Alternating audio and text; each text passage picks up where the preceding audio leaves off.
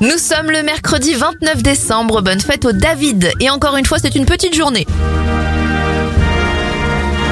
Côté événement, le Canada a été le premier pays à interdire la cigarette à bord des avions pour ses vols intérieurs. C'était en 1989.